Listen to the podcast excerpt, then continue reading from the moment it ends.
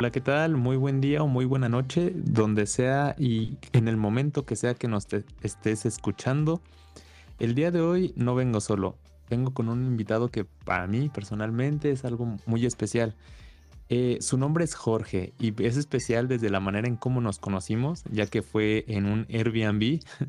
Jorge es investigador, es docente y le encanta estar de un lado al otro, además de conocer diferentes culturas a través de sus comidas, de sus libros, del cine. Y bueno, él tiene una búsqueda de propósito y pues una historia o historias muy interesantes, más allá de las anécdotas de su contenido profundo que, que puede que nos comparta hoy. Eso ya está a su consideración de él, pero mientras tanto démosle la bienvenida. Muchas gracias, Jorge, por estar acá. Esta es tu casa. Hola, Raúl. Eh, muchas gracias más bien por invitarme y pues, un saludo a todos los que nos escuchan. Yo pues vengo aquí a, pues, compartir un poco de mis experiencias, pero pues también escucharte. he escuchado un poco de tu, de tu material y creo que es parte de lo que necesitamos en esta vamos a decirlo, en esta temporada, ¿no? En esta, no solo en esta temporada de Navidad, sino en estos momentos por los que estamos pasando, ¿no? Como seres humanos, como país y en general. Como en esta temporada de, la sociedad, ¿no? Más bien. es correcto, sí, sí. Ok. La, historia de, de, Jorge y mía, o sea, creo que sonaría muy, muy idílica, muy bien si les dijera que que nos conocimos, como que hicimos clic, formamos una gran amistad y que a lo largo de los años no hemos perdido el contacto, pero la verdad es que, que no fue así. Sí nos caímos bien, creo, en común desde el principio, pero, pero tal cual no, nos desconectamos el uno del otro. Digo, no por algo en específico, sino simplemente caminos distintos en la vida. No es que hayamos tenido el contacto también de, de procurarnos todo el tiempo, pero bueno, no, no sé tú, Jorge, pero se siente como esas personas que, que justo que, que conoces, que no, no te quita nada, pero que desde el, desde el momento que, que hablas un poco más con ellas, hay algo que conectas. Hay algo que no tiene que haber una reafirmación constante, pero sabes que, que cuando llegan a aportarse en su vida, ya sea a través de los años o en unos meses, sabes que va a ser un buen momento, que es algo agradable. Y creo que por eso, de cuando en cuando, alguna vez que nos hemos escrito, pues ha sido como grato el, volvernos a, el volvernos a encontrar. De hecho, yo digo, los cambios creo que más, más grandes que ha habido entre nosotros es que yo ahorita estoy viviendo en Querétaro, nos conocimos él y yo en el DF, y me comentaba que él está ahorita viviendo en Monterrey, así que no sé, quisiera abrir con eso. ¿Qué, qué te ha llevado a Monterrey ahorita, Jorge? Sí, bueno, justo ahorita, bueno, eh, recuperando ahorita un poco de lo que estás contando, pues estaba haciendo memoria de cuánto tendrá que, nos conocemos. Quiero pensar que unos siete años, tal vez seis. Es, y bueno, pues sí, vivíamos, o bueno, yo vivía en un departamento, ¿no? Que era compartido, que pues parte de esto era que, que unas habitaciones de ese departamento pues eran funcionaban como Airbnb y ahí llegaste, llegaste tú y como bien dices, pues es una de esas personas con las que eh, haces, eh, haces clic, ¿no? Y puede pasar mucho tiempo sin, sin saber uno del otro y sin embargo cuando vuelves a coincidir es agradable, es como si no hubiera, no hubiera existido este tiempo intermedio. Y bueno, pues yo aquí estoy en Monterrey, ya llevo un año y bueno, mi camino eh, ha sido por la academia. Eh, yo estoy en este momento pues generando un proyecto de investigación y este proyecto de investigación pues va sobre eh, el estudio de las corrientes de aire que traen aire contaminado pero centrado, de esto, de esto hay mucho, ¿no? En, muchas partes del mundo, pero la idea o, el aporte principal de este trabajo es que está hecho particularmente para los medios urbanos mexicanos, que tienen sus propias características. Eh, y bueno, entonces en eso ahorita ando. un año avanzando y, pues bueno, esperemos que en los dos que faltan de esta estancia pues se puedan sacar unos resultados interesantes que parece que, vamos por buen camino. Una pregunta, Jorge, desde mi desconocimiento total, ¿no? De, de, este tema.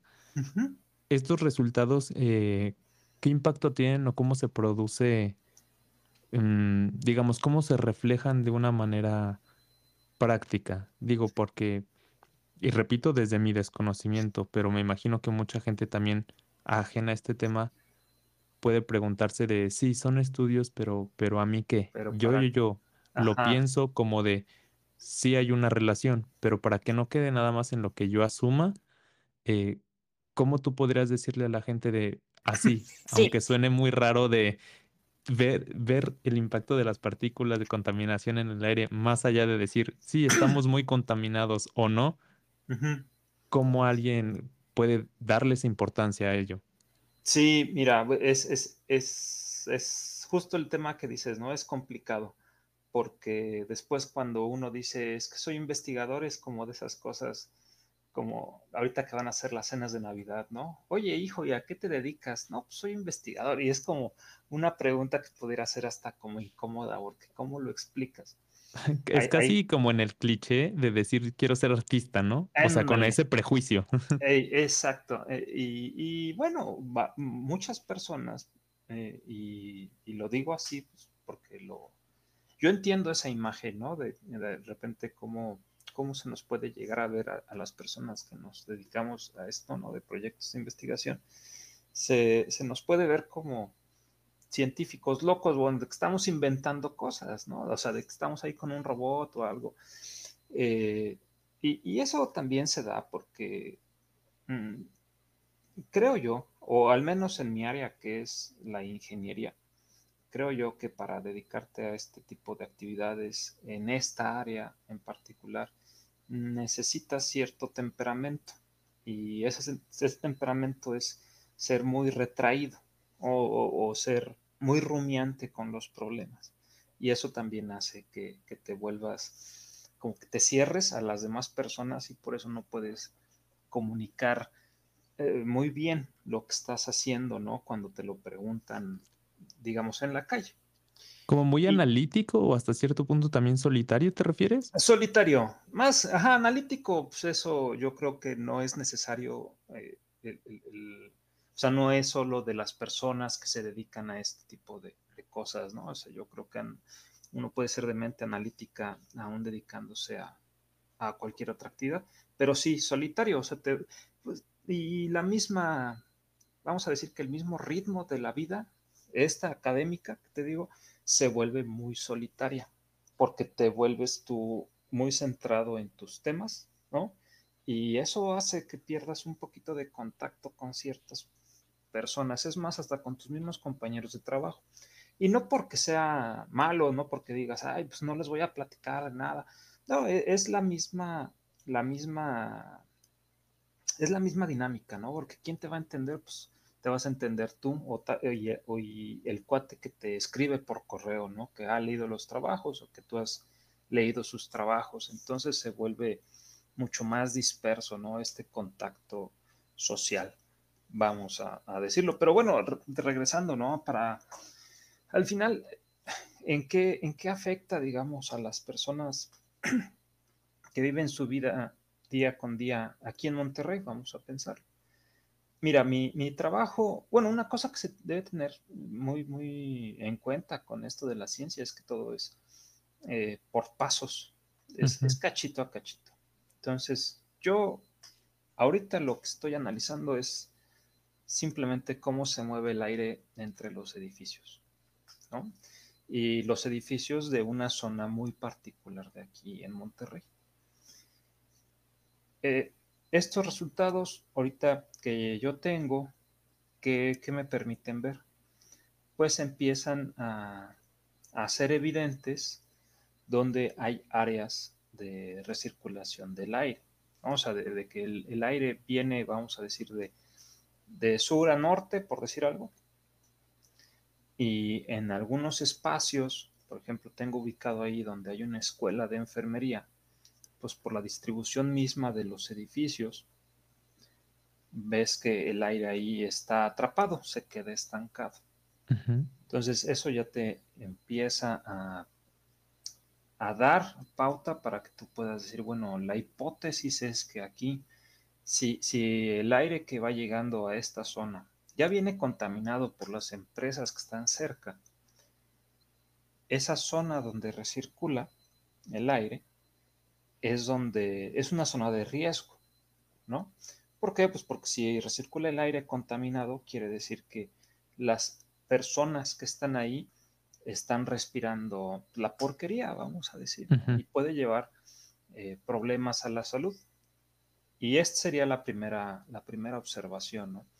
Eh, la segunda sería, bueno, tenemos que eh, promover nosotros desde nuestra plataforma que, a la que podamos tener acceso, pues necesitamos políticas públicas de urbanización.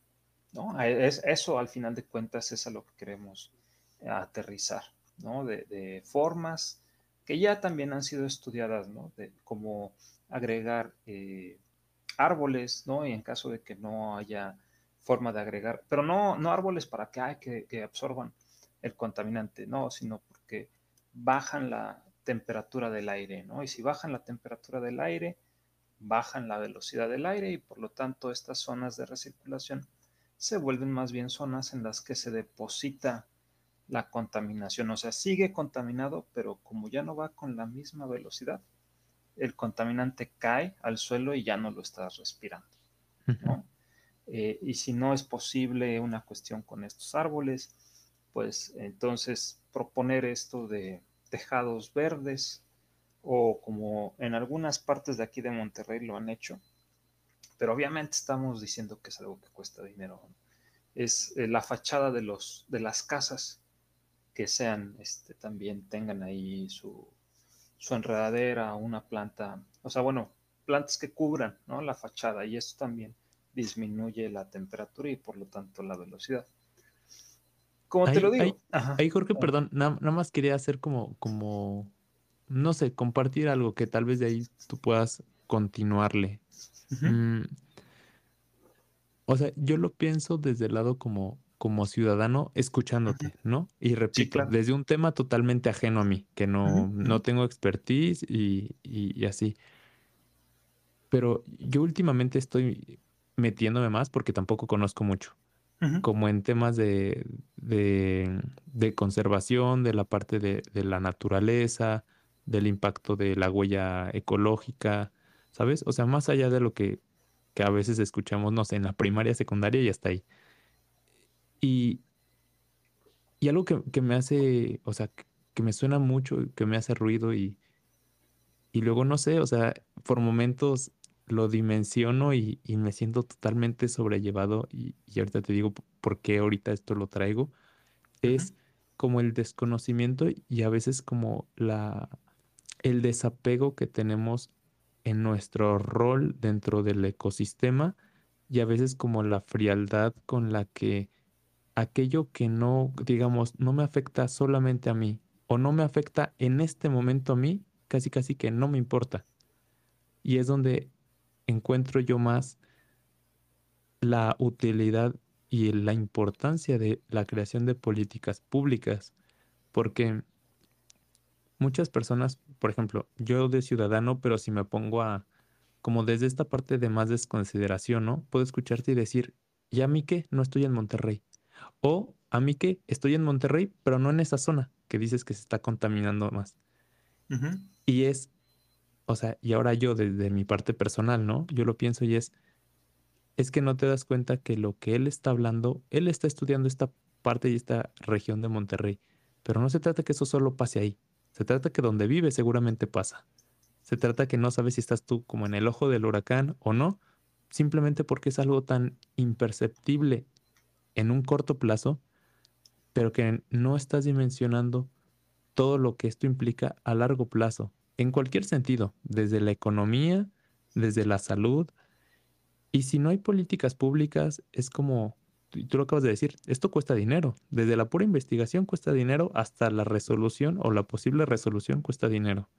si no existe, si esto no llega a impactar de modo de políticas públicas y le das, digamos, a quien es ajeno al tema la elección de, oye, casi casi como echa la mano y haz esto, no hagas esto, es como, ¿por qué rayos voy a gastar mi dinero en algo que, digamos, no me va a afectar a mí inmediatamente? Creo que ese puede ser un pensamiento más, lamentablemente, como más esperable desde esta parte más de aislación social, no lo sé. Entonces, cuando te escucho como yo, yo, yo personalmente como caigo en cuenta de que qué bueno que existen este tipo de estudios de investigación, pero encuentro como, como que ese puede ser también parte de ese prejuicio tanto a un investigador o como lo dijimos, ¿no? Del artista, como de casi casi de evaluar ese trabajo simplemente porque a mí, a mí directamente y en este momento no le veo el impacto. Y creo que eso denota mucho cómo estamos formados de una manera tan poco o nulamente a veces empática como sociedad. Pues eh, bueno, o sea, sí das, das, en el clavo, ¿no? De, un problema que es la comunicación, la comunicación de este tipo de, resultados o de proyectos, porque muy bien lo dices, ¿no? Eh, si nosotros, y hablo en general, ¿no? Si nosotros no vemos que que, algo que está sucediendo nos, nos afecta a nosotros para bien o para mal. O sea, y, me refiero a que nos afecte de manera, de manera evidente. O sea, que digas, ah, el día de mañana ya está este cambio. Somos muy apáticos. Eh, claro que, pues esto, pues, hasta donde he observado, pues vienen hay varias cosas, ¿no? Sobre, en primera, pues nuestra propia habilidad como seres humanos, ¿no? O sea, en toda la raza humana tiene este problema, de que no puedes tú, eh, eh, con poca información o con poco tiempo que le dediques a esa información, porque al final de cuentas todos estamos haciendo nuestras actividades, todos vamos a un ritmo tal, que, de repente ponernos a pensar sobre, ah, es que, por ejemplo, no, ahorita esto de que el, el cuate este, el Milei, ¿no? Eh, devaluó el peso argentino a la mitad y, es un montón de cosas que, tienen un propósito, pero tú, hasta tú ves el, encabezado, ¿no? Y es, es, un poco amarillista porque la idea es, de eso es nada más transmitir la idea ni siquiera la idea principal, sino los hechos hasta tal, un poco tergiversados porque no te dicen exactamente por qué. Claro, lo, que transmite ahí es, quiero transmitirte un sentimiento de injusticia. Casi que ni te cuestiones por qué lo hizo, ni te tiene que importar. Es como, uy, te acaba de, pegar donde duele en tu economía, ¿no? y, y es, esa es una situación que, que se repite aquí, ¿no? Porque pues, lo que uno quiere ver es resultados, lo que uno quiere saber por qué es importante. Y cuando se habla de, ciencia, pues es, es, complicado por lo que dije al principio. Es por pasos, es, poco a poco. Nos pasaba mucho con lo de la vacuna, ¿no? Durante el COVID. La gente, entendiblemente, quería ya la, vacuna, ¿no? La quería para ayer. Y, y, no, pues que este que están haciendo pruebas y que, y otra vez más pruebas, y qué es eso de que fase 2, y qué es eso de fase 3, y, y, y, y, por qué así, y por qué tanto, y por qué tardan. Si ya que a mí me la pongan así como viene, mientras que otras personas decían, no, yo, no quiero que me pongan esa cosa que ni está, ni, o sea, ni está aprobada, ¿no? O sea, llegar a un consenso es difícil, ya desde ahí. Y, cuando yo llego y digo, no, mira, pues es que yo mi, análisis ahorita de esto de las corrientes de aire es nada más cómo se mueve, pero todavía no tengo hecho, porque esa es parte del proyecto, ¿no? Cómo cambia el movimiento, ahora sí, metiéndole el modelo de, de su cambio de, temperatura, o sea, de que se caliente, o sea, porque eso va a, va a hacer que esto cambie. Ahora ponle un trazador de esta partícula contaminante y que partículas contaminantes hay muchas. Entonces yo debo de empezar por una, ¿no? Por un estilo de partícula. ¿Cómo se dispersa? Porque si meto otras que sean más grandes, o con otra forma, pues se van a mover distinto. Entonces es, es, un proceso iterativo, ¿no? Lo haces una vez y lo vuelves a hacer otra vez con un ligero cambio y sigues avanzando. O sea, el, conocimiento se construye poco a poco. Si yo le digo eso a alguien que, que, como dices, no esté familiarizado, pues me va a decir, bueno, y entonces eso, eso a mí qué, ¿no? Eh, tenemos un gran reto que es el, de la comunicación, ¿no?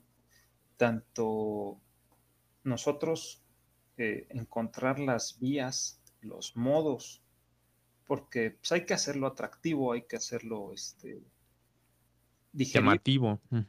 Llamativo también, hay que hacerlo fácil de que la gente lo integre a sus vidas, ¿no? Pero también tenemos que, que, por otro lado, generar que la población tenga la disposición, o sea, pierda esa apatía. Porque no importa qué tanto tú te pongas aquí a bailar tap y a echarle luces, si la gente es apática, pues, este, pues no se comunica nada. Del mismo modo, si la gente quiere entender y tú no les compartes, pues tampoco, tampoco se transmite nada necesitamos cambiar un poco nuestra forma de cómo, nuestra relación con el conocimiento, vamos a decir, y, también tener una, una visión a futuro, que yo creo que es lo que mucho nos pudiera llegar a faltar tanto en estos temas como en otros. Necesitamos eh, enamorarnos de una historia, de una visión de futuro para entonces poder ver cuál es el propósito de no solo estudios como este, sino de, que alguien tenga su changarrito, de que vaya avanzando, de que alguien se ponga, por ejemplo, tú, ¿no? Que empieces aquí a hacer eh, tu podcast, transmitiendo ciertas, ciertas ideas, ciertos pensamientos. Eh, o sea, todo eso lleva hacia un punto, ¿no? Que es un futuro positivo y es lo que nos hace falta construir. Y esto que estás diciendo a, mí me lleva a pensar como, eh, no sé, lo, que implica esto. Me, me, gustó mucho la frase que dijiste de, nos hace falta enamorarnos de una historia. Y mi cabeza me lleva a, porque una historia además, no, no sé, pienso especialmente dos partes, ¿no? De la historia. Digo, sé que tiene más y, también depende de la subjetividad de cada uno, pero dos partes ahorita me, llenan mucho. Una es el proceso, o sea, el, sea lo que sea que, implique el camino a seguir ante la conflictiva que pueda tener la historia.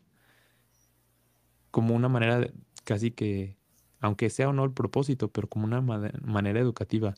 Son cosas donde escuchas o sientes o vives una historia y dices, yo he estado en esta parte, o yo he estado en todo, yo, yo fui aquel, ¿no? Yo estuve ahí.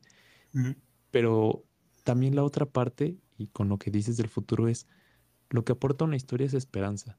Y más que escuchar esa esperanza en un sentido romántico, la esperanza a todos, en ese sentido estricto de la palabra, nos imprime motivación.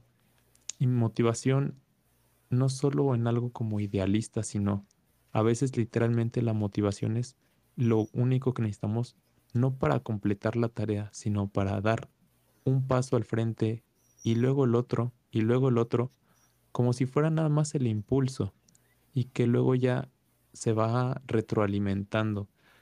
Y eso, Jorge, siento que, que tiene un peso demasiado grande, que luego lo olvidamos. Cuando tenemos estos mensajes de que necesitamos hacer todo de manera urgente y los resultados tienen que ser rápidos.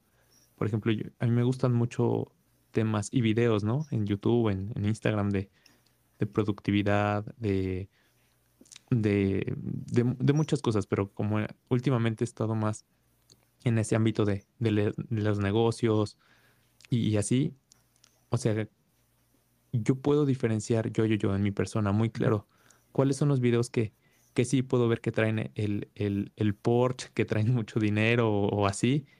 Y en mi persona es como de, ah, genial, o sea, más allá de lo material es como lo que imprime, ¿no? Yo lo veo como, ah, pues la imagen simplemente a mí me transmite como seguridad financiera, como darte ciertos lujos donde más hay que sacar o no, que el dinero no sea un impedimento. Y el cómo eliges las cosas desde tu propósito personal. Pero esa es mi interpretación, porque tal vez el video, como yo lo veo y como está hecho, ya desde un apartado o un ojo crítico mío desde lo visual, casi casi que te exige que llegues a esa meta y que si no lo estás logrando en determinado tiempo, no es la sociedad, no es tu camino, sino eres tú quien está fallando. Entonces, es un encuentro como que a veces es, cuando se trata de algo que va a escalar, puede ser muy importante el mensaje, pero el cómo es, como el ejemplo que pusiste, ¿no? De la devaluación del peso argentino, pero el cómo es transmitido cambia totalmente el contexto y puede tanto frenar o como parar. Y a través de una historia, esa motivación puede ser un mensaje tanto de culpa como de esperanza.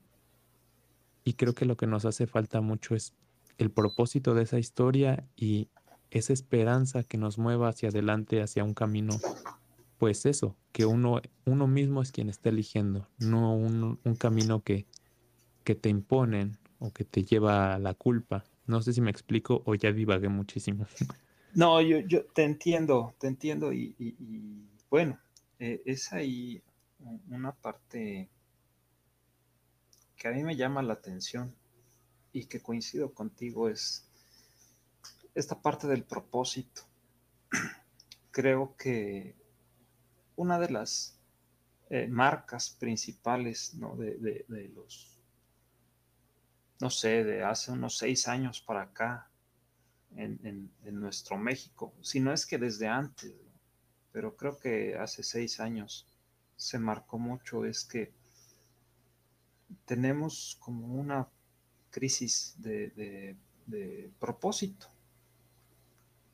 O sea, no, no sabemos el por qué estamos haciendo ciertas cosas y dejamos que otras personas nos marquen el camino. Eso yo lo veo en, muchos niveles. Eh, pues, en, la posición en la que ahorita estoy, pues tengo, vamos a decirlo así, el, privilegio de, conectar con personas jóvenes, chicos que están estudiando una licenciatura. Y, bueno, pues, o sea, ya creo que no es secreto para nadie, ¿no? Cuando el profesor el primer día de clases no trae nada preparado, eh, pregunta, oye, ¿por qué decidiste estudiar esto? Yo por mi parte, pues trato de fijarme mucho en, en cómo actúan los chavos.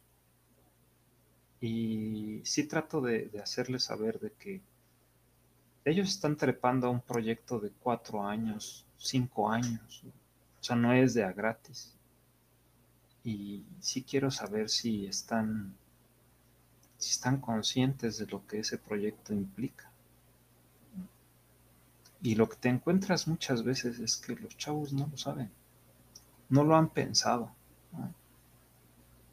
O sea, entran a, ciertas, no necesariamente carreras, ¿no? Porque no solo es eso, a ciertos compromisos, porque les dijeron que era lo que había que hacer, o, ya no encontraron otra opción y toman la primera que se les presenta porque siempre hay que estar moviéndose.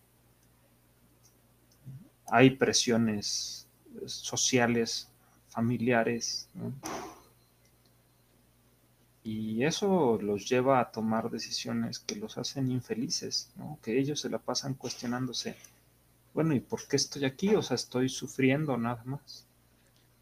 A tu ojo de, profesor, por ejemplo, y hablando de una generalidad, de un 0 a un 100%, ¿cuántos de tus alumnos y alumnas crees que genuinamente estén ahí como por, por una decisión totalmente personal?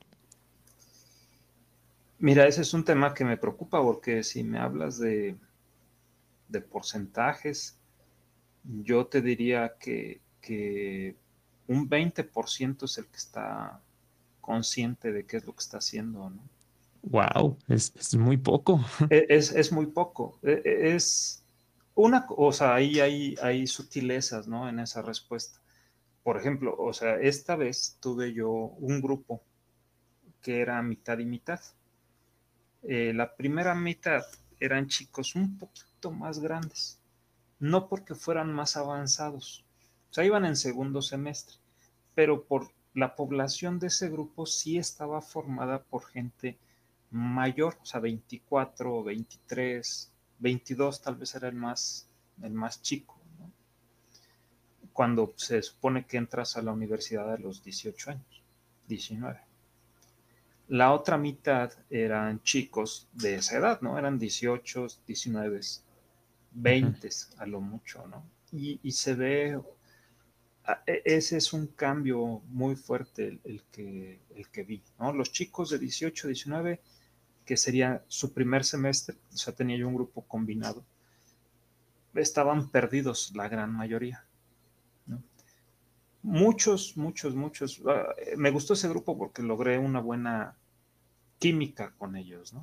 Muchos de ellos como que tomaron ciertas actitudes que creo son positivas, no necesariamente por la clase, ¿no? O sea, les fue bien en la clase, pero no creo que eso sea, o sea, no hay que dejarlo positivo, ah, les fue bien en la clase, ¿no? No, sino sí tomaron una, tomaron agencia de su propia vida, vamos a decirlo, ¿no? O sea, se, hicieron dueños de su proyecto. Hmm. Mientras que los chicos, los más grandecillos, esos no batallaban tanto. Esos les fue mucho mejor en la materia, pero porque no tenían este problema de, ah, es que no quiero estar aquí. Ellos ya sabían que querían estar ahí y que querían eh, esforzarse en obtener cierta meta que ellos ya se habían puesto. Y, ahí lo ves, ¿no? O sea, eh, eh, esos cuatro años, que es mucho tiempo, ¿no? Que de diferencia que había entre ellos, fue lo suficiente para que varios de ellos tomaran ya una decisión más informada.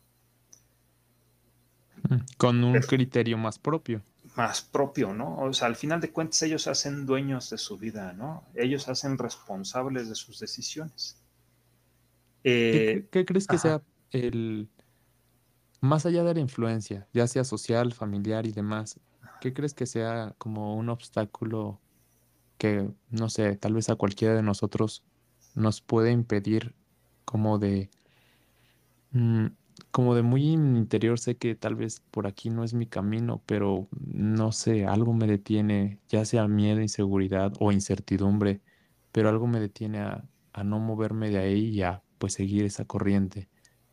En tu opinión, ¿qué crees que sea? Más allá de si son de tus alumnos o tu opinión personal. No, creo que son dos, cosas. La primera sería, falta esa historia o esa visión de, futuro, una visión de futuro positiva. Esa, tiene que nacer desde aquí adentro. Esa tiene que, esa va ligada con cuál es tu propósito. Y, yo no te puedo decir cuál es tu propósito. Porque si te lo digo, no es, no es tu propósito, es mi propósito que te estoy poniendo a ti. Cuando el camino se ve claro es porque estás caminando el camino de alguien más. Esa sería una. Y la otra, creo que es eh, esto que mencionabas del miedo. Eh, al final, eh, nuestra vida se va, o sea, esto es, esto es algo que a varias personas les va a parecer deprimente, pero es la realidad, ¿no? Nuestra vida se acaba y se acaba cada día. Pero hay que verlo como que es una aventura, es la aventura de nuestra vida y, muchas veces, así como Frodo, ¿no? En El Señor de los Anillos, cuando Gandalf le dice, mira, sabes que este anillo lo tienes que, llevar allá lejos, ¿no? Eh, para quemarlo y vas a pasar por todas estas partes que están horribles, ¿no? Sí, nada alentador, ¿no? Nada alentador y, Frodo bien podría haber dicho, no, sabes que no quiero hacerlo, ¿no? Y se hubiera quedado ahí en la, en su casa, ¿no? Con su tío. Es lo mismo que, que pasa cuando a una persona le, das o le aparece esa necesidad de, salir a la vida, por decirlo, y, y, buscar este propósito, buscar cumplirlo, claro que da miedo, ¿no? Y, muchas veces la respuesta ante ese miedo es quedarte congelado. Es lo que le dicen la zona de confort. No es que sea reconfortante ni que sea cómoda, pero es lo que conoces y lo que conoces da menos miedo, aunque sea malo para ti y tú sabes que es malo para ti, da menos miedo que lo que no conoces por la posibilidad de que allá afuera exista algo más malo pero hay que dar el salto a, esa parte. E, eso es muy interesante y creo que mucha gente, tal vez la manera más fácil que puedan identificarse con eso que estás diciendo, que yo concuerdo totalmente en esa manera de, verlo, es eh, a veces con una relación con la que no estás a gusto. Una relación me refiero a lo que sea, pareja, trabajo, incluso familia, ¿no? O sea, es... y es algo que, que también lo, lo a tocar con... Ahí fue una bonita coincidencia, o sea, de la misma manera que tú lo dijiste, se lo suelo compartir a veces a mis pacientes de... La zona de confort no significa que te sientas a gusto, al revés, si estuvieras a gusto, pues, ¿por qué tendrías que cambiarlo? O sea, tampoco hay esa presión, sino es, es como, yo como lo veo, que te digo, creo que es la misma línea que tú lo dices, solo que lo pondré en otras palabras, es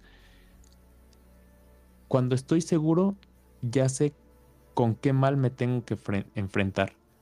Pero cuando no estoy en eso que es conocido, me tengo que enfrentar a todo lo más catastrófico que en mi cabeza es una inminencia que va a ocurrir. Y eso me asusta más. Sí, bueno, es, es, nos vamos a los estoicos, ¿no? Creo que era Séneca el que decía que uno sufre más en su imaginación que en la realidad. Pero también pues, está esta idea de que a nosotros como seres humanos pues, nos gusta el, apocalipsis. El apocalipsis siempre va a pasar, siempre está pasando eh, o estamos a punto de llegar. Pero pues también es cierto que el apocalipsis ya ha llegado, ya ha llegado y ya se fue. Y, y aquí seguimos, ¿no? Y, había, había esta, esta nota, no, más bien en, un libro de Dostoyevsky, es en Notas del subsuelo, ese libro. Eh, menciona esto de que si, si, si el ser humano alcanzara el estilo de vida, ¿no? En el que solo se dedica a comer pastel, creo que mencionan, y, a dedicarse a la reproducción de la misma raza humana, a vivir en un confort total. Pues lo, que, lo primero que haría sería empezar a destruirlo todo solo para que pase algo interesante. A lo que voy es, nos gusta a nosotros, por, por, nuestro, por nuestra propia naturaleza, nos gusta catastrofizar la vida. Y no es que nos guste así de, ay, qué divertido, sino es a lo que va nuestro cerebro. Entonces, siempre que hay la posibilidad de que algo malo pase, es ahí donde se centran nuestras ideas, en lo malo, porque es la parte que podemos construir. Muy fácil, Destruir es muy fácil. Una visión destructiva es, es es, muy fácil de hacer, es, tenemos creatividad para eso, lo que no es fácil es ver algo positivo. Y, creo que ese es el, el tema al que nos tenemos que enfrentar. O sea, siempre vamos a pensar en lo malo. Estamos hechos para eso, para prever las cosas malas que nos pueden pasar. Pero es que aparte es, como muy fácil o sea, creo que sobran los mensajes, ¿no? De todo lo malo que puede pasar, pero en todo sentido, o sea, desde la crítica hasta cosas eso, exageradas. Es decir, tendrás mil personas que te digan cuál es una mala decisión que tomes. O justamente qué tan mal estamos como sociedad, como país, como personas. Pero, y ahí vuelvo a, lo primero que decías de la historia, es, pero que haya alguien o, o momentos en tu vida donde se te muestra un camino diferente, pero desde la creación. Eso está más complicado de encontrar, o que te llegue a ti, o que, o que sea el camino que tú quieres seguir, y no el camino que alguien más te diga que es el único que hay. Muchas veces pienso que, que mm, no sé, esa parte de, mm, ¿sabes cómo yo lo reflexiono con, con mi familia? con las generaciones de mi mamá, mi papá y sobre todo las, las de antes, las de mis abuelos. Eh, por ejemplo, con el tema del matrimonio. El matrimonio, o sea, no es que no existiera la separación o el divorcio, pero, o sea, ¿quién en esas generaciones era aceptado por separarse? O sea, era impensable, ¿no? Literalmente era el de hasta que la muerte nos separe. Y en muchos de los casos, en esas generaciones es ni siquiera te tiene que gustar tu esposo o tu esposa. Es como es lo que se cree que, quedan mejor y pues ahora sí que mejor hagan, agárrense cariño porque pues se van a seguir. Simplemente socialmente no había otra historia, no había otro discurso, no había otro camino. Ahorita parece que es el, polo contrario, digo, y más allá del matrimonio como, algo religioso, sino como el compromiso, no sé, de monogamia o, o exclusividad, más allá que sea la elección de cada quien, eh, creo que ahorita el discurso es como casi que es un perdedor quien, quien solo elige estar con una pareja, ¿no? Hay que ir, como que se liga mucho el disfrutar con ir cambiando. La cultura como más de lo desechable, del consumo, del placer inmediato, pero sin ver esta parte a futuro. Y, y esto, digo, se puede prestar para muchas cosas. una vez leí algo en una imagen que decía, antes se pensaba que cuando algo salía mal se reparaba, ahora se desecha. Y, yo sé que estoy hablando como de mensajes que suenan muy polarizados, ¿no? Pero tiene, tiene esta guía de a veces lo que nos falta es simplemente no seguir distintos caminos o no seguir uno solo, sino saber que existen varios caminos, que hay diferentes formas para llegar a una solución. Porque cuando no la sabes o cuando solo se te impone una sola, ahí ya estás comprometiendo, bueno, más bien se te está comprometiendo tu libre albedrío, tu capacidad de juicio crítico y en determinados finales tu propia libertad.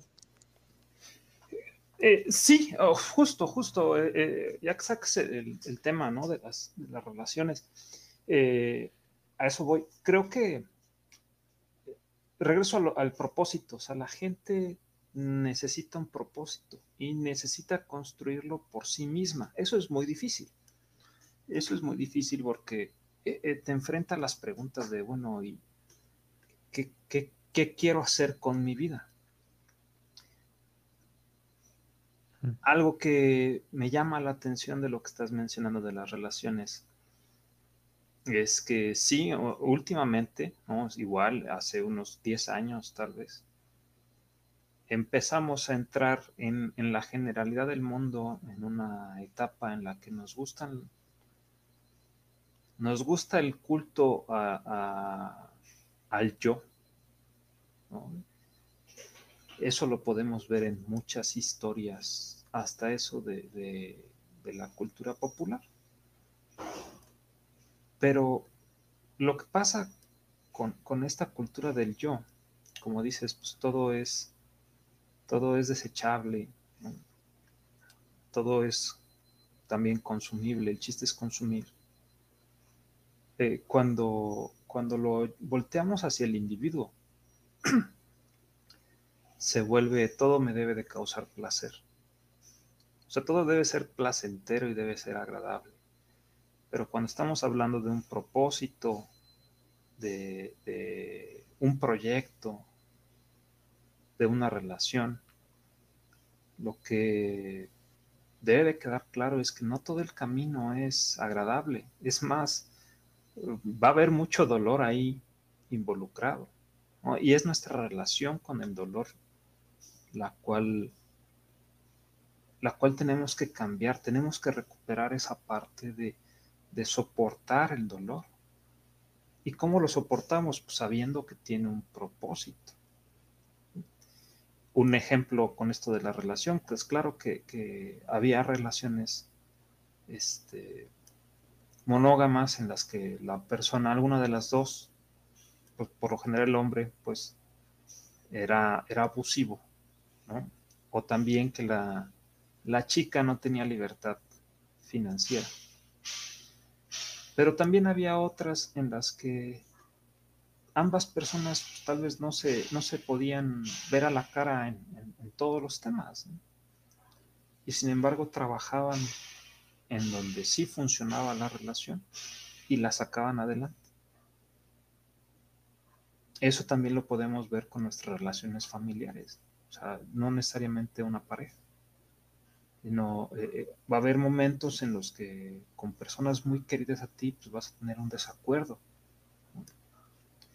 Desde cosas muy tontas, así como un partido de fútbol, ¿no? O eventos pequeños que tal vez a la otra persona se le hacen grandes. y puede haber ahí una fricción, pero es necesaria es necesaria para que podamos nosotros fortalecer nuestras relaciones, pero no nos gustan esas situaciones, ¿no? Nos da miedo, nos da disgusto. La incomodidad, ¿no? La incomodidad nos, nos disgusta. Yo estaba pensando, este, hablando de esto, ¿no? De, las historias, ¿cómo se le refleja esto en, historias de la cultura popular? Eh, pues bueno, no sé, si, si, si tú hayas visto, yo esperaría que sí, hayas visto la, la, película del Rey León. Sí, claro. La animada, la anima. Hay que hacer la animada. Y, y tú viste eh, Frozen, por ejemplo, la primera. Sí, fíjate que esa la acabo de ver hace poco, pero sí, sí la vi. Entonces, eh, ahí hay, digo, es, es como cambian los mensajes que nos contamos a nosotros mismos, ¿no? Y digo, esto es de manera general, porque eh, yo creo que Simba es un personaje que en muchos aspectos, no en todos, pero en muchos aspectos, es muy paralelo al de Elsa, ¿no? Eh, a, qué voy? Eh, Simba en su historia, cuando bueno, son musicales, ¿no? Estas películas. Entonces ahí está este momento en la que es la canción de, del yo quiero, ¿no? el, que te va a definir el personaje, cuáles son sus deseos y cómo va, no solo cuáles son sus deseos, sino cómo piensa llevarlos a cabo. Y está, primero esta, esta escena en la que habla con, con su papá, ¿no? Con Mufasa. Y, y Simba es un personaje que está ansioso de ser el rey porque lo que él quiere es pasarla bien, ¿no? Es un chavo que, no tiene ni, idea de, qué se trata ser un rey o, de que tiene que estar en el servicio de los demás. Él solo, él solo ve para él. Yo, yo, yo, yo, yo. Y en esa escena en la que está hablando con Mufasa, en la que le dice, algún día vas a ser dueño de todo esto. Mufasa ahí poco a poco le está plantando la idea de, en algún momento yo me voy a morir. ¿no? es cuando le habla sobre el ciclo de la vida, de que nosotros vamos a morir y vamos a alimentar el pasto, de la cual el antílope se, va a alimentar y nosotros nos vamos a alimentar del antílope y así continúa. Muy poco después de esa escena empieza la canción de Simba, la de Yo quiero ya ser el rey. Entonces es, un personaje que está totalmente centrado en lo que él quiere. Solo le interesa su, bienestar, bueno, ni siquiera su bienestar, es, su comodidad a pesar de lo que les pase a otras personas. Y, ni, y es tan ignorante que ni siquiera se da cuenta de que sus actos van a tener un efecto negativo en los demás. Cuando Mufasa muere, lo que él hace es evadir la responsabilidad porque es con lo que Scar lo espanta. ¿Qué van a decir? Es lo que le dice, ¿qué van a decir? Y como Simba es una persona totalmente egoísta, huye. y empieza la canción de Hakuna Matata, ¿no? Que muchas personas la cantan, la cantan, pero lo que te dice Hakuna Matata es que no te importe lo demás, ¿no? Que no te importen las demás personas, tú déjalas ahí tiradas. Vive sin preocuparte. Eso es lo que dice la canción. Después se encuentra con Nala y, Nala es este es, esta reconexión con, con esta historia que él dejó atrás. Y es muy curiosa esa escena, ¿no? Porque obviamente hay esa atracción entre los dos. Y ya después de que pasa este, este encuentro, ¿no? Nala entonces se empieza a dar cuenta de realmente el tipo de persona que es, que es Simba, ¿no? Simba no es eh, eh, un soltero, ¿no? Agradable, es más bien el, como diríamos, el adulto niño que vive con sus dos tíos. este. Sí, como el irresponsable, ¿no? Ah, que vive en un basurero, ¿no? Este, y, y, Nala sí se queda así de, y con este cuate me revolqué, no puede ser, y se lanza, se lanza ella a cumplir su obligación y, Simba. Entonces aquí viene la, historia de Simba, ¿no? ¿Dónde, ¿Dónde, hace el cambio? Porque Simba no sabe qué hacer. Y, ahí Rafiki lo, lo, toma y lo lleva a tener una plática con, con el espíritu de su papá, que realmente no es, o sea, bueno, lo puedes interpretar de muchas maneras. Eh, la manera en que yo lo interpreto es que Simba sabe desde un, desde un principio, ya sabe qué es lo que tiene que hacer, solamente no lo ha hecho la imagen de su papá le dice, ah, hay gente que está, la está pasando mal porque tú estás decidiendo no hacer nada. Y esto no debe, esto no es así, o sea, tú tienes una chamba, tú tienes un propósito que hacer. Es como la conexión con, ese sentido de realidad. Y, de responsabilidad y de propósito. Y, y le dice Simba, pues es que no sé qué hacer. Y entonces, ¿qué pasa? Se encuentra ya con Rafiki y le, eh, Simba le dice, bueno, ¿y qué hago? O sea, ok, ya, es, ya me subí en el tren, ¿no? O sea, ya, ya estoy, o sea, voy a tomar mi propósito. ¿Qué hago? Y le dice Rafiki, corre. Y esa es, esa es creo que una escena muy bonita porque solo le dice corre y, Simba es el que decide la dirección. Es, hasta hay cierta importancia, ¿no? Que, porque Simba va corriendo, o sea, lo ves correr y es, es una toma pues, larga, ¿no? O sea, pero Simba al final, él solo fue quien decidió en qué dirección correr. ¿Y a qué va? A enfrentar sus problemas, a resolver los problemas, no por un bien para él, sino por la responsabilidad que tiene con otras, con otras personas. Es su propósito. Y bueno, esa yo creo que es una historia muy positiva. Y ahí, yo te tenía una, pregunta, de acuerdo a, tu propia elaboración, Jorge, y es, ¿cómo, no sé, en algún contexto se te hace válido que Simba hubiera dicho, ¿sabes qué? Esta responsabilidad, aunque me la inculcaron de pequeño, mm, no la quiero seguir. Este, no, no, no, no, porque es, eh, es esta parte del, culto al yo, o sea, lo, malo que es el culto al yo. O sea, porque si tú, justo a eso vamos, ¿no? Lo que es Elsa, el personaje de Elsa, ¿no? Eh, sí, sí.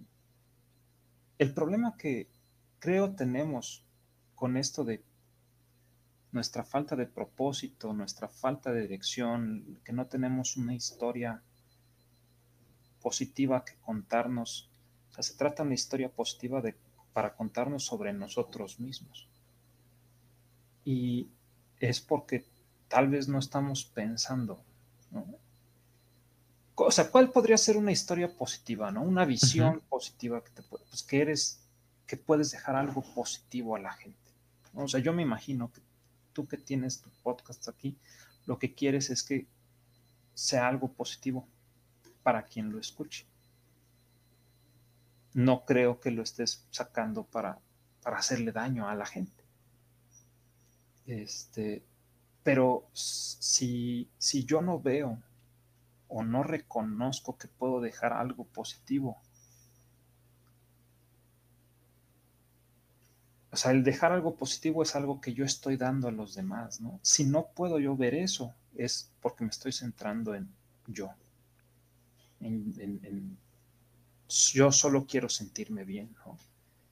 Entonces, cuando ves que puedes hacer algo positivo es cuando esto de que es que se me inculcó esto o aquello, pierde un poquito de sentido, porque es, tú le das a eso el, propósito, el, giro hacia dónde va. O sea, dónde puedes hacer una presencia no solo positiva, constructiva, ¿no? dónde puedes hacer bien a los demás. Muchas veces no va a ser donde tú quieres estar así de, ay, yo quisiera estar aquí porque estaría bien a gusto sino porque reconoces la diferencia entre lo que tú quieres y lo que tienes que hacer. Aquí el aportar algo positivo a los demás estaría, desde tu opinión, en el saco de la responsabilidad, del deber o de la elección. Es tu deber moral el hacer algo positivo. ¿Eso simplemente como por el hecho de existir? Eso, ajá, el por el hecho de existir tienes que dedicarte a hacer algo bueno por los que te rodean. E, esa sería, ese sería el punto al que yo voy, ¿no? Hacer la paz con esa idea de que es nuestro, somos capaces de hacer sentir bien a los demás, somos capaces de darles refugio, somos capaces de construir en pro de algo. Y es nuestra responsabilidad el dedicarle nuestros días a alcanzar esos objetivos. Pero lo tenemos que ver. Creo que para algunas personas, desde su historia individual, pudieran sentir que, que este deber moral de aportarle algo a los demás conlleva como un sacrificio a su individualidad o que conlleva una renuncia hasta cierto punto de placer. Claro. ¿Tú, qué piensas de, esto? No, es, es, es, es, eso es eso es lo que hay que hacer, ¿no? Hay que renunciar a nuestro placer. O sea, yo regreso al ejemplo de Simba, ¿no? Y cómo lo, hago el paralelo ah, con Elsa.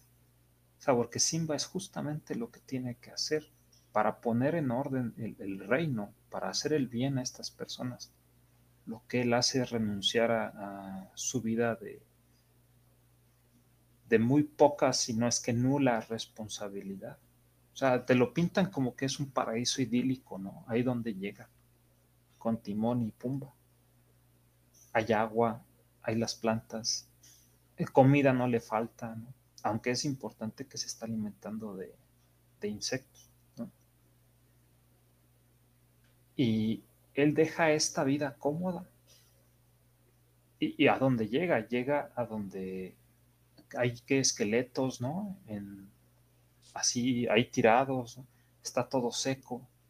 Y hay alguien que, lo, que le quiere hacer daño. Pero esa es la elección que hay que hacer. O sea, tiene que él, es el único que puede resolver la bronca.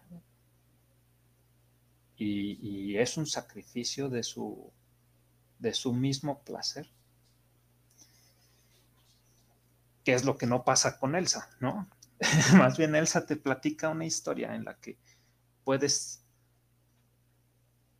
¿Cómo empieza Frozen? Empieza de que ella es la reina, ¿no? Ella ya está en la posición de poder. Sí, fue para atrás, ¿no? La historia. Ajá. Y hace un berrinche, es un berrinche nada más, ¿no?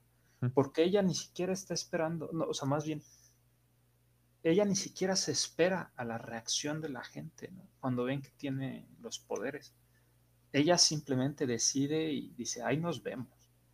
Y es muy curioso porque te, pinta que tiene esta relación con su hermana, de que ella se mantiene escondida porque quiere proteger a su hermano. O sea, te pinta la, la película de que hay cierta conexión afectiva, aunque no está del todo construida, ¿no? Es lo que va a querer construir la película a lo largo de, de, lo que dura.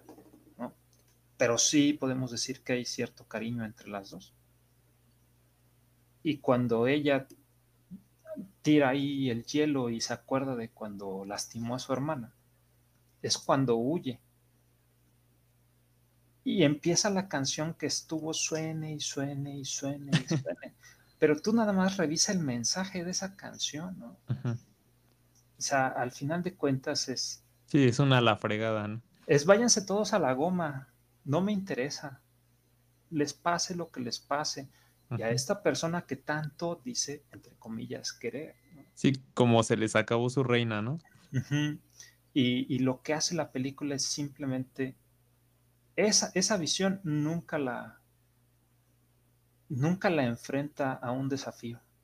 ¿no? Nunca se trata de, de ah, estabas eh, eh, eh, seguir este, este camino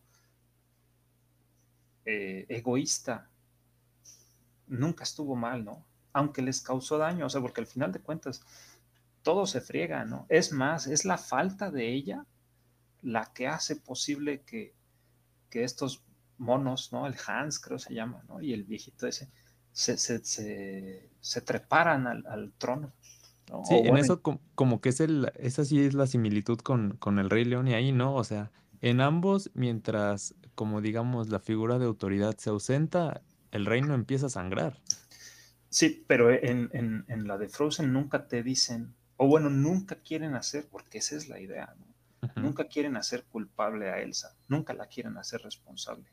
Ella se fue en este viaje de autodescubrimiento y todo, y ay, qué, qué valiente eres. Es como compréndanla en su sabático, ¿no? Ajá, y, todos los demás a la fregada.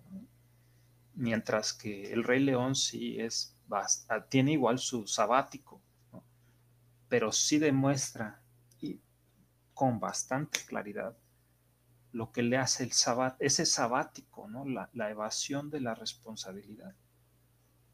Que otra vez regreso, es, mucho el tema de cuando se encuentra con Nala, porque Nala tiene esta idea de él de, pues es, es, vamos a decirlo así, es, es, un noviecito de cuando era niña, ya lo encuentra mayorcito, eh, es bien parecido y después se da cuenta que no vale ni tres pesos, ¿no? y es esa parte una reacción así como visceral de, de Nala, así de como qué asco, ¿no? Con este güey. Y, y a lo que voy con esas dos películas es cómo las historias que nos hemos contado cambian, ¿no? Nos centramos más en, en nuestro placer y no queremos ver que podemos ser de provecho para alguien más y no lo queremos ver porque, como decías, representa un sacrificio. Y representa un sacrificio de cosas que nos, entre comillas, nos hacen sentir bien.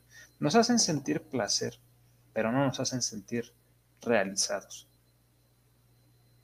Que ahí es donde se liga con el propósito. ¿Cómo puedes sentir realización si no tienes claro tu propósito? O si no lo sigues.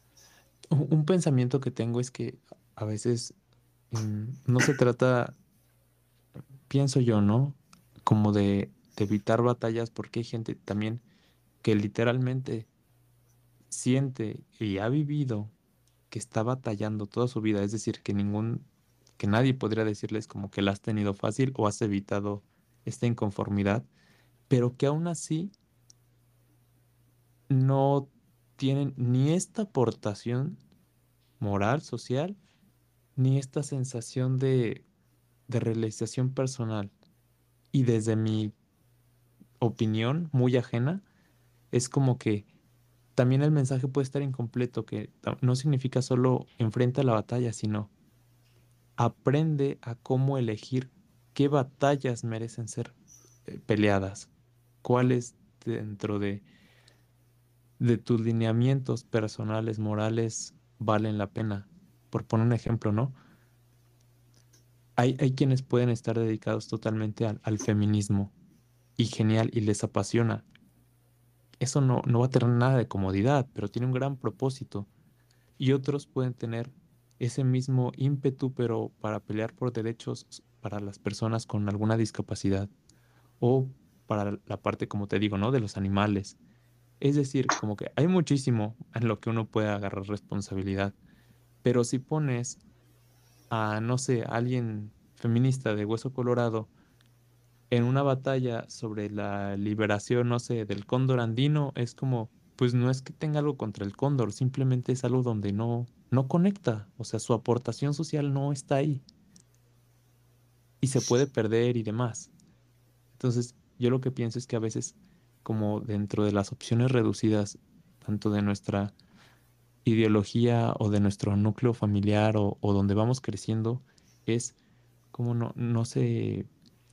Habría una falta de, de mostrar esas múltiples salidas e incentivarlas alineadas al propósito, pero para que uno elija dónde va a aplicar ese propósito y que eso, aunque implique momentos de incomodidad, momentos de dificultad que vas a superar y te van a aportar a ti y a los demás, también conlleva ese placer que todos necesitamos, que no es renunciar al placer por renunciarlo. O sea, yo puedo renunciar a, unos placeres y eso tampoco le va a aportar al mundo. Simplemente yo me voy a sentir más desnutrido en ese sentido. Pero si yo encuentro dónde y el por qué estoy renunciando a esto por un propósito mayor, creo que ahí es donde se liga esa autorrealización pero mientras tenga ese criterio y esa conciencia de qué es lo que estoy eligiendo y por qué lo estoy eligiendo. Eh, sí, yo creo que también tener metas que sean escalables. Eh, como decía, nos gusta mucho la historia del, apocalipsis y, nos gusta mucho, eh, si vamos a, a ser activistas, nos gusta mucho la idea de enfrentar algo que sea muy, muy, muy, muy grande, ¿no? Al punto que pierde su rostro esta cosa que es muy grande. Y simplemente hacemos, tomamos acciones eh, disruptivas, disruptivas por el solo hecho de, hacerlas, ¿no? No porque tengan un propósito, o sea, se vuelve demasiado difuso un ejemplo que, que, yo puedo decir, aunque sea un poco, este, pues vamos a decir, molesto escuchar, las, varias de las, del activismo ambiental. Se habla, por ejemplo, de, reducir emisiones de carbono, que, ok, está bien, yo, yo estoy de acuerdo, ¿no? hay que hacerlo. Pero ¿cuántas de esas personas eh, toman ese activismo y ese empuje y se dedican ahora sí a buscar los métodos para reducir la emisión de carbono? Es como solo gritar el problema, porque el problema se vuelve muy grande, ¿no? Uno lo, catastrofiza, lo hace muy grande y, pierdes eh, en realmente donde tu, esfuerzo puede, puede ser útil. Donde el cambio puede ser más significativo, ¿no? Exactamente, ¿no? El, solo quejarse no es un impacto real.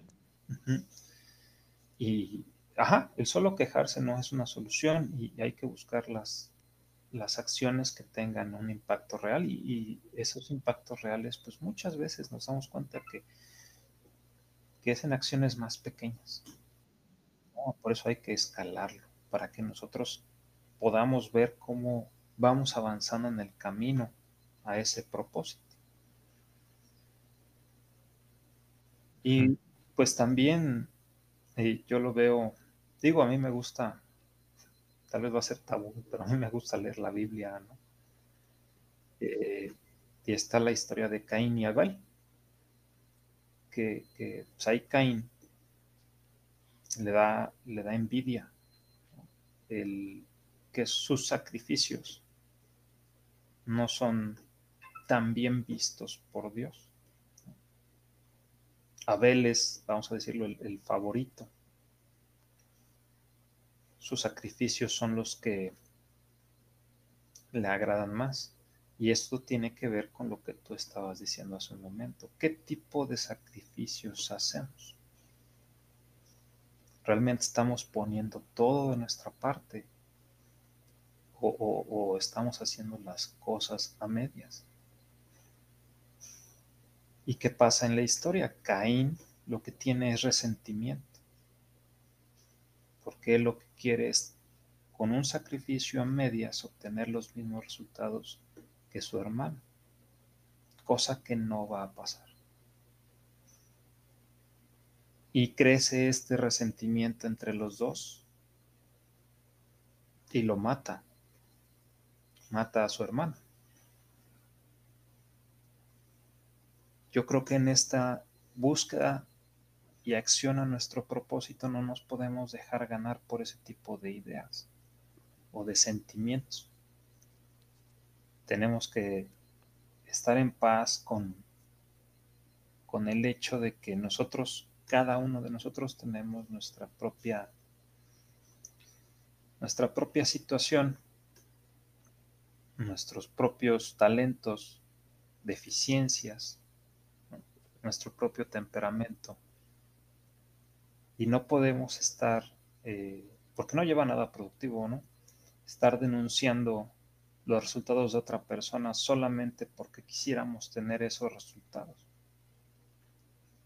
Y regreso a lo mismo, es esta actitud de, querer, de tener el resentimiento por los resultados de alguien más, es otra vez el, el culto al yo.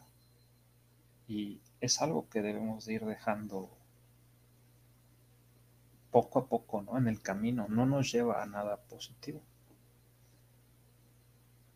Como esta idea olvidada de, bueno, no sé si es idea olvidada, pero para mí como que lo es de, tal vez todos vamos al, al vamos al mismo final, solamente cada quien puede tener su camino y no significa que, que sí o sí me va a atrofiar el mío, solamente que si hay que elegir uno, no a donde te lleven o no al que quede.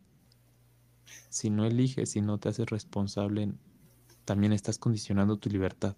Aunque para algunas personas pueda ser, sonar hasta contradictorio, pero al menos yo como concibo la responsabilidad es simplemente conocer con conciencia la relación entre acción-consecuencia. Y ya está, sin una connotación ni, ni moral, ni catastrófica, ni nada. Simplemente es de acuerdo a qué decisión puedo esperar tal resultado, sea bueno malo o incluso hasta cierto punto inesperado, pero pero sabes, esa, es la libertad que te da elegir, que te da el hacerte responsable es elegir y eso se traduce para mí en, en la libertad.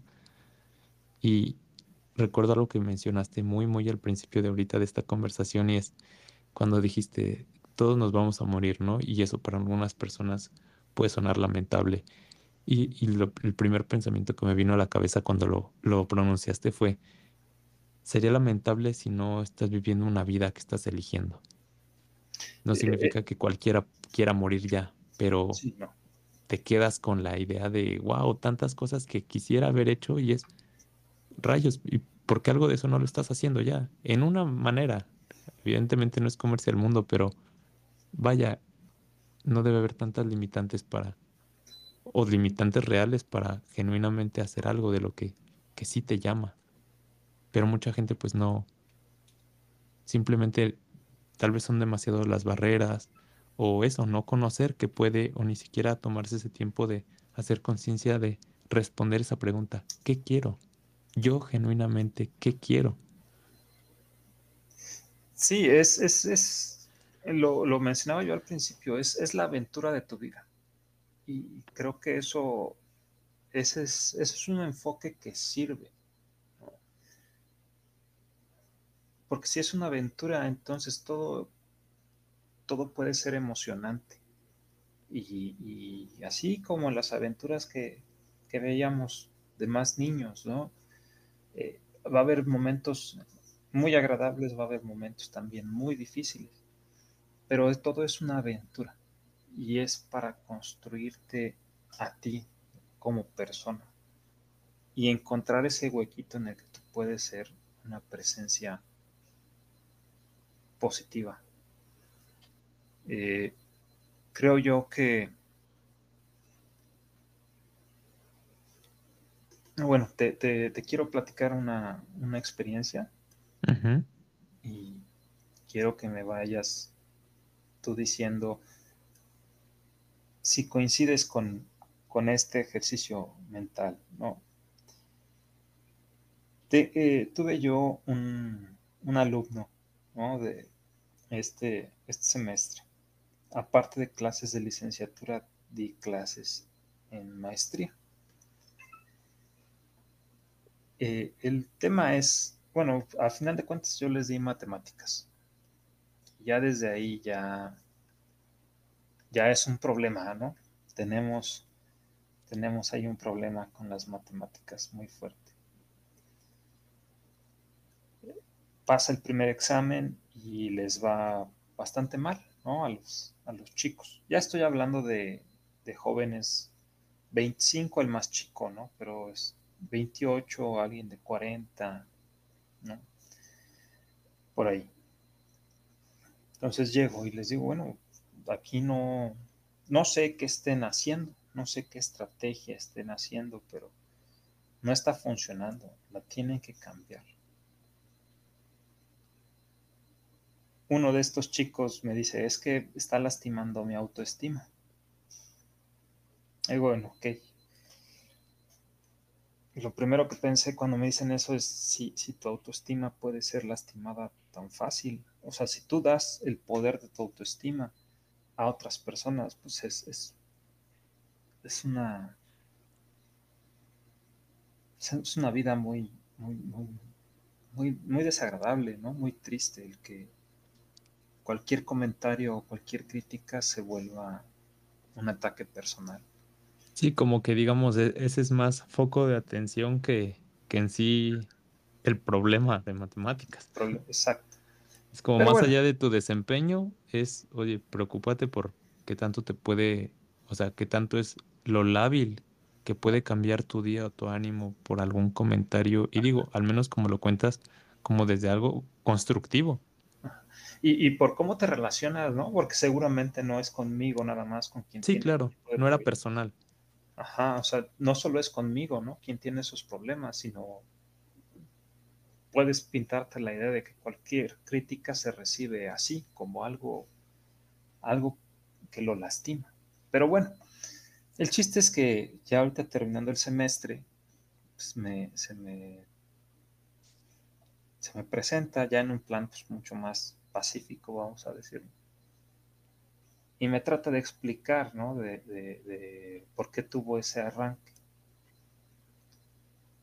Y me dice, no, pues este, es que cuando me dicen ese tipo de cosas, yo pienso, dice, bueno, ¿y quién eres para decirme esto? ¿No? Y me quedé yo pensando en, en esa frase, ¿no? Porque, porque es, me llevó hacia un, a, un, agujero tipo Alicia en el País de las Maravillas. Porque digo, ok, eh, me voy a poner en los zapatos de este chavo, ¿no?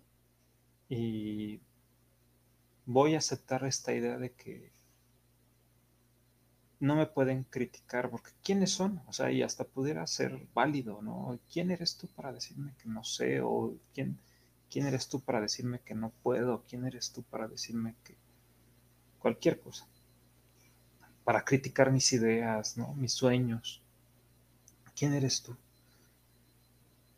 Digo, ok, entonces si, si, si yo estoy pensando que no, nadie me puede criticar, porque ¿quién son?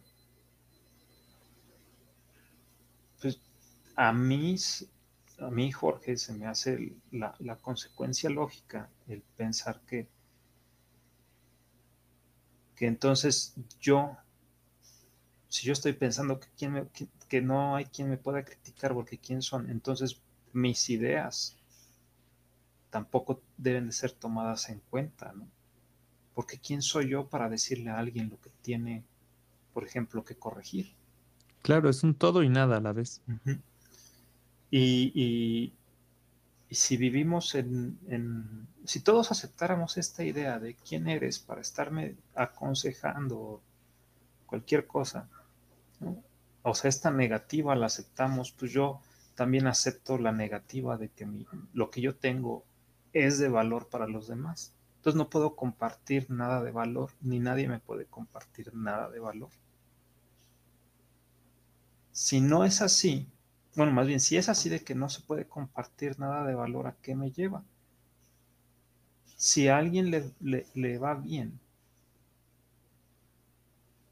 o sea, en primera, no hay nada positivo que yo pueda dar.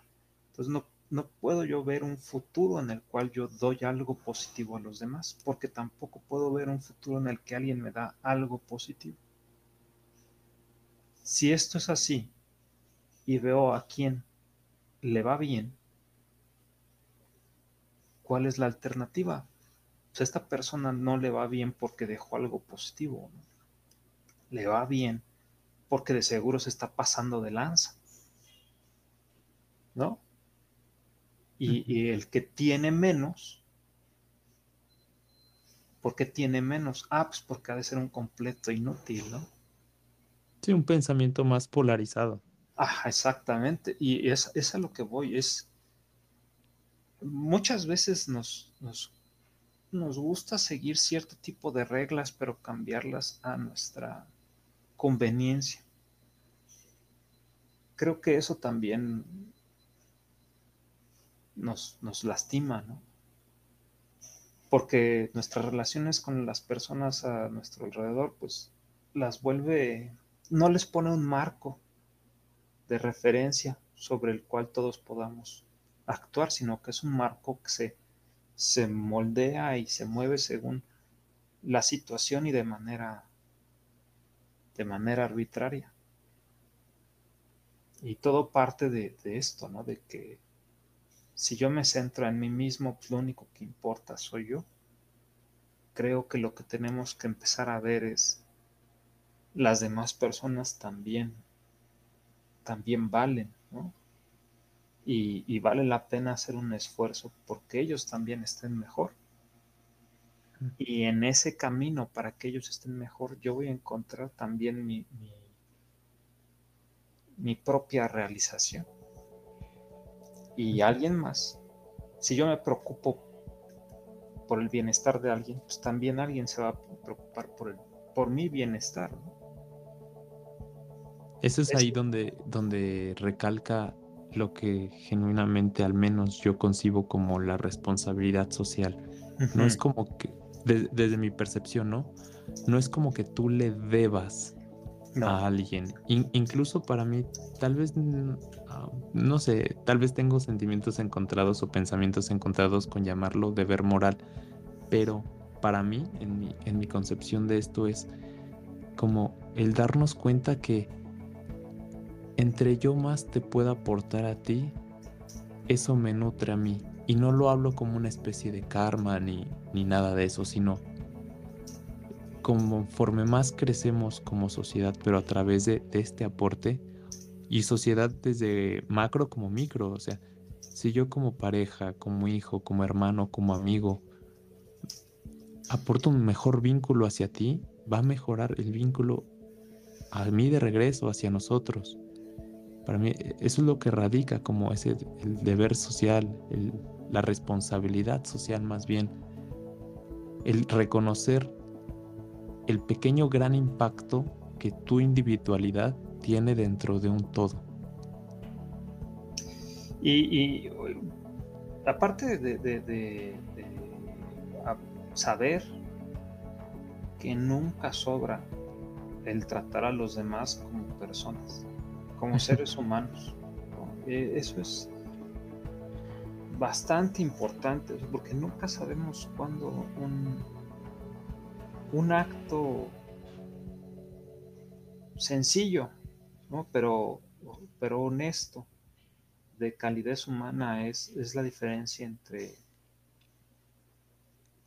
en, el día de alguien más. Claro. y creo que tenemos que tirar hacia eso, porque nos gusta ya mucho esta idea de que tú eres de este equipo, yo soy de este otro, ¿no?